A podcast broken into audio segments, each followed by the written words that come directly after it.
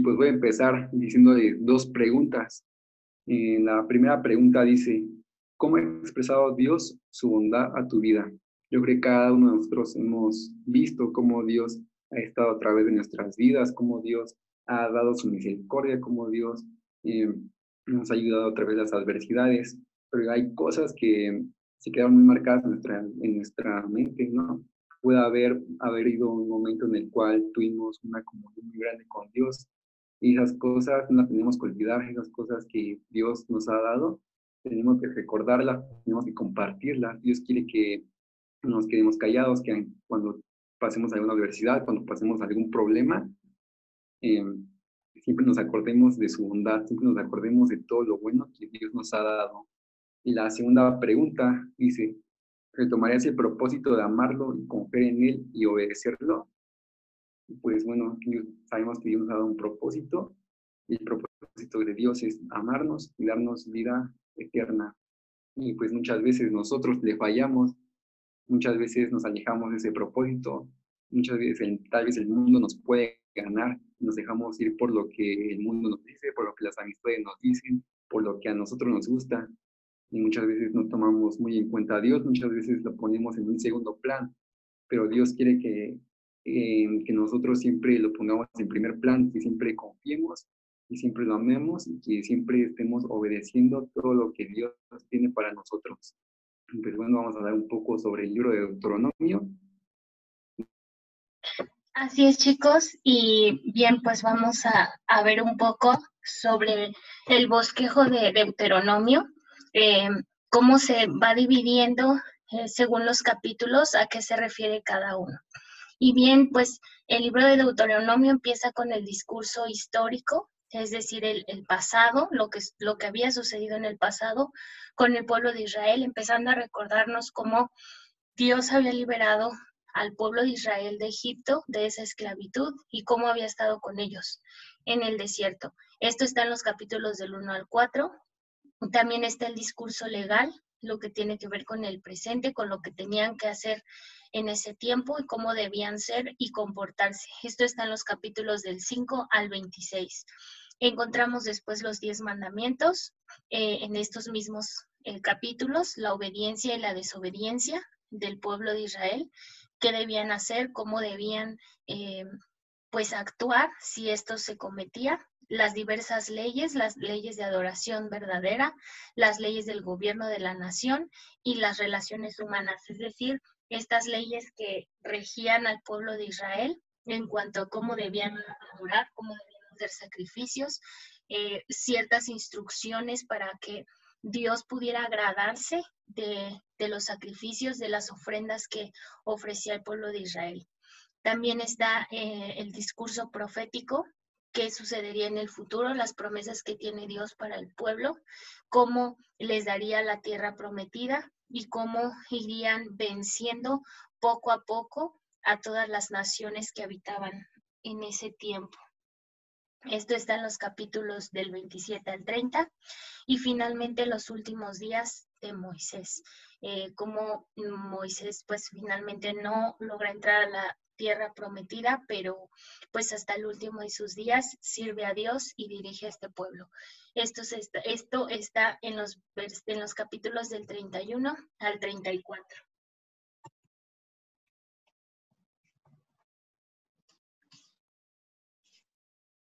Bien, ahora eh, continuamos, Rod.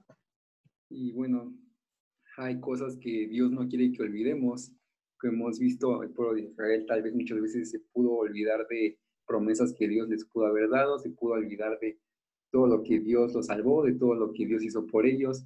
Muchas veces por eso perdieron el propósito que Dios les había dado. Y podemos ver en Deuteronomio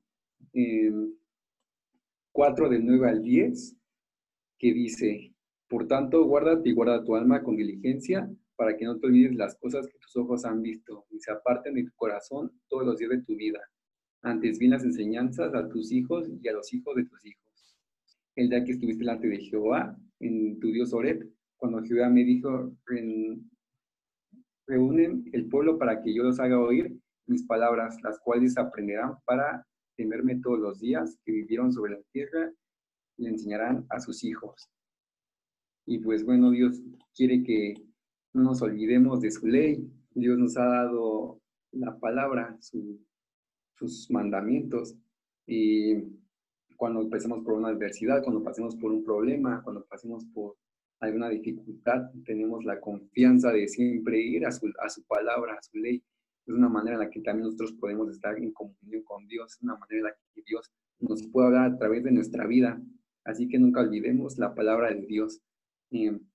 A pesar de lo que estemos pasando, siempre ir a lo que dice su palabra y no eh, dejarnos ir por lo que nos puedan decir algunas personas. Este, vamos a ver en Deuteronomio 4.2, si me puedes ayudar, Aileen, para leer Deuteronomio 4.23, perdón. Sí, claro. Guardaos, no os olvidéis del pacto de Jehová vuestro Dios, que él estableció con vosotros, y no os hagáis escultura o imagen de ninguna cosa que Jehová tu Dios te ha prohibido. Y con este versículo podemos ver ese pacto que Dios ha hecho con cada, con cada uno de nosotros. Dios quiere que no nos dejemos llevar por lo que el mundo nos pueda dar, por tal vez los ídolos que nos puedan agradar. Dios eh, nos ha dado un pacto, que ese pacto es eh, tener una relación con Él por siempre, eternamente. Y cuando estemos pasando por algún problema, cuando te sientas solo, cuando te sientas desanimado, tenemos que recordar que Dios ha hecho un pacto y Él nunca lo va a, nunca nos va a fallar en ese pacto. Y también vamos a Deuteronomio 5.15, si me puedes ayudar, este, Andrés Amezcua, por favor. Sí, claro. Acuérdate que fuiste siervo en la tierra de Egipto y que Jehová tu Dios te sacó de allá con mano fuerte y brazo extendido por lo cual Jehová tu Dios te ha mandado que guardes el día de reposo. Y pues aquí podemos ver cómo em, nos tenemos que olvidar de la esclavitud pasada. Tal vez antes de nuestra vida anterior, antes de conocer a Dios, llevamos una vida en la cual éramos esclavos tal vez de muchas cosas, ¿no? Adicciones, vaya, son muchas cosas en las que podemos ser esclavos.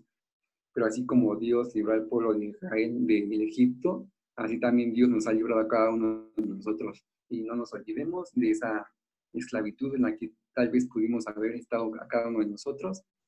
Sabemos que Dios nos libró y nos dio una nueva vida. Y Dios quiere que, que ya no busquemos tal vez esas cosas del pasado. Dios quiere que en esta nueva vida que Dios nos da, eh, sigamos este, sigamos creciendo espiritualmente y también en nuestra vida, que busquemos todo lo mejor. Y me gustaría que Suri me ayudara leyendo Deuteronomios 7, 18, por favor. Claro. No tengas temor de ellas. Acuérdate bien de lo que hizo Jehová tu Dios con Faraón y con todo Egipto. Deuteronomio 7, 18. Y pues bueno, aquí podemos ver cómo Dios nos ha liberado, igualmente como Dios libró al pueblo de Egipto de tal vez de una persona muy poderosa, muy poderosa que no los quería dejar ir. Así también a Dios te ha librado a ti, Dios te ha librado de pecados, Dios te ha librado de toda, vaya, toda, todo sentimiento que tal vez no tengamos mal, tal vez algunos problemas que, haya, que habíamos tenido antes en el pasado tal vez algunas malas decisiones que pudimos haber tomado, Dios libró, Dios nos libró y nos perdonó todo aquello malo que hicimos. Así que también me gustaría que Andrés Hernández me ayudes leyendo el versículo que te había tocado, por favor, de Deuteronomio 8, de 2 al 6. Sí, Rod, voy. Dice Deuteronomio 8.2 Dice, y te acordarás de todo el camino por donde te ha traído Jehová tu Dios estos 40 años en el desierto, para afligirte, para probarte, para saber lo que había en tu corazón. Si habías de guardar los mandamientos, y te afligió, te afligió, te hizo tener hambre, y te sustentó con una ya que conociste tú ni tus padres, la habían conocido, pero hacerte saber que no solo de pan vivirá el hombre, más de todo lo que sale de la boca de Jehová vivirá en el hombre. Tu vestido nunca se envejeció sobre ti, ni el pie se ha hinchado en estos 40 años. Reconozco a sí mismo en tu corazón que como castiga el hombre a su hijo, a Jehová, tu Dios te castiga. Guardarás pues los mandamientos de Jehová, tu Dios, andando en sus caminos y temiéndole. Listo pues bueno, en este capítulo podemos eh, ver que no nos podemos olvidar de la guía de Dios y la provisión de Dios. Dios guió al pueblo para la promesa que tenía para ellos. También nos proveyó de todo lo, lo que ellos necesitaban. Dios nunca se alejó de ellos en estas situaciones. Y así también a nosotros Dios nos ha ayudado, nos ha ayudado en los problemas, nos ha ayudado en los objetivos que queremos lograr. Y también podemos ver cómo Dios nos provee, cómo Dios nos da cómo Dios nos bendice día con día. Cuando estemos pasando por algún mal momento, cuando estemos pasando por alguna mala circunstancia, que tal vez estemos escasos de dinero o estemos escasos de, alguna, de algún recurso, necesitamos guiar, podemos ver en el pasado cómo Dios en cualquier problema nos ha guiado y nos ha dado las, las provisiones para que nosotros seamos mejores. Así que tampoco nos olvidemos de la provisión y su y la IA. También voy a leer Deuteronomios 9 al 7, que dice, acuérdate, no olvides que has provocado la ira de Jehová tu Dios en el desierto, desde el día que saliste de la tierra de Egipto hasta que entrasteis en este lugar, habéis sido rebeldes a Jehová. Deuteronomios 9, 7. Y aquí podemos ver que no nos olvidemos tampoco de los pecados pasados, tal vez en una vida anterior llevamos una vida de excesos, tal vez nos gustaba muchas cosas de lo que el mundo nos daba, ¿no? Y sabemos que estas cosas siempre nos llevan a, pues, a tomar malas decisiones, a que traigamos pecado a nuestra vida. Y así como Dios nos sacó de esas cosas, también nos podemos recordar cuando podamos estar en algún momento, en un mal momento, podamos recordar que Dios nos sacó de todos esos pecados, que Dios nos ha limpiado y que Dios ya no quiere que caigamos en esos mismos pecados del pasado. Y también me gustaría que Benja me ayudara leyendo Deuteronomios 24.9, por favor. Sí. Acuérdense de cómo se enfermó mi hermana María cuando veníamos de Egipto. Y pues bueno, aquí podemos ver eh, eh, los juicios de Dios. En este versículo habla de María. María fue una persona que se reveló a Dios, que se reveló contra Moisés, que no hizo caso a lo que Moisés decía ni lo que Dios decía.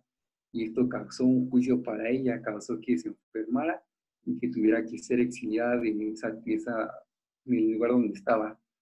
Y pues así también muchas veces Dios puede traer juicio a nuestras vidas. Espero que ninguno de nosotros tenga que pasar por alguna de estas, de estos juicios que Dios puede traer, porque muchas veces eh, podemos tomar malas decisiones, podemos irnos al mundo, pero sabemos que Dios de alguna manera tiene que llamar nuestra atención. Muchas veces es poniendo algunas pruebas para que nuestra fe vuelva a Dios. Así que tampoco olvidemos de los juicios que también Dios puede traer a nuestra vida. Y también me gustaría que Leilani me ayudes a leer Deuteronomio 32.7, por favor. Sí, Deuteronomios 32.7. Pónganse a pensar en la historia de su pueblo, sus padres y sus jefes. Les contarán hechos del pasado. Deuteronomios 32, 7. Gracias. Y pues también podemos ver cómo tampoco olvidarnos de los días antiguos. Dios quiere que también eh, aprendamos las demás personas. Tal vez ahí tenemos conocidos que tengan un poco más de experiencia en la vida, en la vida cristiana, y cuando estemos pasando por algún mal momento, cuando estemos pasando por alguna adversidad, sabemos que podemos confiar y podemos ir con esas personas que tal vez ya han pasado por estas situaciones y nos pueden dar un consejo para que nosotros eh, tomemos buenas decisiones también para animar nuestra fe. Así que tampoco nos olvidemos de los días antiguos. Pues bueno, vamos a ver sobre el versículo, los versículos claves. Claro, y el libro de Deuteronomio, chicos, tiene tres versículos claves. Yo les voy a hablar del primero. El primero se encuentra en Deuteronomio 6, en los versículos 4 y 5, y les voy a leer. Oye Israel, Jehová nuestro Dios, Jehová uno es, y amarás a Jehová tu Dios de todo tu corazón y de toda tu alma y con todas tus fuerzas. Y cierto es que este es un versículo clave porque, como podemos ver en el libro de Deuteronomio y en muchos otros que podemos leer, este es el, eh, el, mandamiento más importante, este es el primer mandamiento y esto es lo que engloba toda nuestra vida cristiana. Amar a Dios con todo nuestro corazón, con toda nuestra alma, con todas nuestras fuerzas, y dice otro libro, y con toda nuestra mente, ¿verdad? Es el primer mandamiento y es el mandamiento más grande que tenemos por el cual nosotros seguimos a Cristo y tenemos a Cristo en nuestro corazón.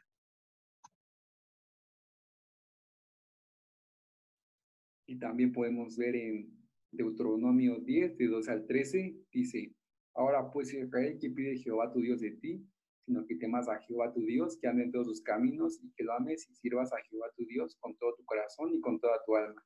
Igual de los mandamientos de Jehová y sus estatutos, que yo te proscribo hoy para que tengas prosperidad. Pues vaya, Dios nos pide, no nos pide casi nada, Dios solamente nos pide que tengamos fe, que seamos obedientes, que guardemos todo lo que Dios nos ha dado, todos sus principios, todo lo que dice en su palabra, los guardemos, los pongamos en práctica. Es una forma en la que con nuestras vidas podemos eh, bendecir a Dios, podemos también ser ejemplo a las demás personas. Es una manera en la que también Dios nos va a bendecir. En su palabra también podemos encontrar muchas promesas que Dios tiene para nosotros. Y si nosotros hacemos todas estas cosas que Dios nos pide, nuestra vida va a ser buena y vamos a ser bendecidos por Dios. El tercer, el tercer versículo clave está en Deuteronomio 7:9 y dice así, conoce pues que Jehová tu Dios es Dios, Dios fiel, que guarda el pacto y la misericordia a los que le aman y guardan sus mandamientos hasta mil generaciones. Y vemos cómo el Señor en su palabra nos muestra y nos demuestra que es un Dios fiel, que Él guarda el pacto y como lo vimos, eh, como lo hemos estado leyendo en este libro, Dios siempre fue fiel, cumplió con su promesa. Eh, más adelante en los capítulos entre el 10 y el 12, el Señor le habla al pueblo de Israel y les dice que aunque han sido rebeldes, les entregará la tierra prometida porque él se acuerda del pacto que hizo con Abraham, con Isaac, con Jacob y que cumple sus promesas. Y bueno, entonces tenemos un Dios fiel. Dios fue fiel a pesar de que el pueblo de Israel se rebeló. No una, ni dos, ni tres veces, se rebeló muchas veces, aunque el pueblo le dio la espalda, aunque, aunque el pueblo hizo un becerro de oro para ah, adorarle, aunque el pueblo quería regresar a Egipto, Dios fue fiel, Dios guardó el pacto y sobre todo esta última parte que dice, la misericordia a los que aman y guardan sus mandamientos hasta mil generaciones. Vemos cómo Dios tuvo misericordia del pueblo en muchas ocasiones, les ayudó a cruzar el mar rojo, les dio el maná del cielo, les dio agua cuando tuvieron sed, estuvo con ellos en la nube de día y en la columna de fuego en la noche y los bendijo hasta, y dice su palabra, hasta mil generaciones a los que guardan sus mandamientos. Vemos como Dios mm, permitió que Josué y Caleb, que fueron los únicos fieles, los únicos que le creyeron a Dios, ellos pudieran entrar a la tierra prometida de toda la generación incrédula que, que no pudo. Entonces, este es otro versículo clave y conocemos que Jehová Dios es nuestro Dios, que es un Dios fiel, que guarda el pacto y que tiene misericordia a los que guardan los mandamientos. Entonces, somos bendecidos por Dios.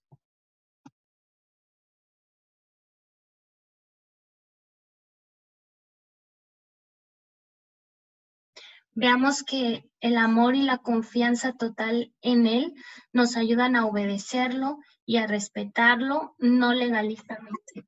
Y vamos a, cerrar con, con esta eh, imagen, con esta frase, porque realmente eh, a través de la lectura de este libro de Deuteronomio podemos ver cómo Dios amó, ama al pueblo de Israel, como Dios nos ama a nosotros, porque muchas veces tenemos muchas características, tenemos muchas formas muy parecidas al pueblo de Israel, sin embargo, eh, el amor y la confianza que podamos tener en nuestro Dios nos ayudarán a obedecerlo, a respetarlo, a tener temor de Él y que esto no sea un acto religioso, un acto de costumbre legalistamente, sino un acto de amor, un acto de sabiduría y de entendimiento, sabiendo que nuestro Dios es Dios, sabiendo que nuestro Dios tiene misericordia y sabiendo que Dios está con nosotros en todo tiempo. Dios nos ayuda, Dios nos, nos, nos tiene misericordia y Dios nos ama con amor eterno.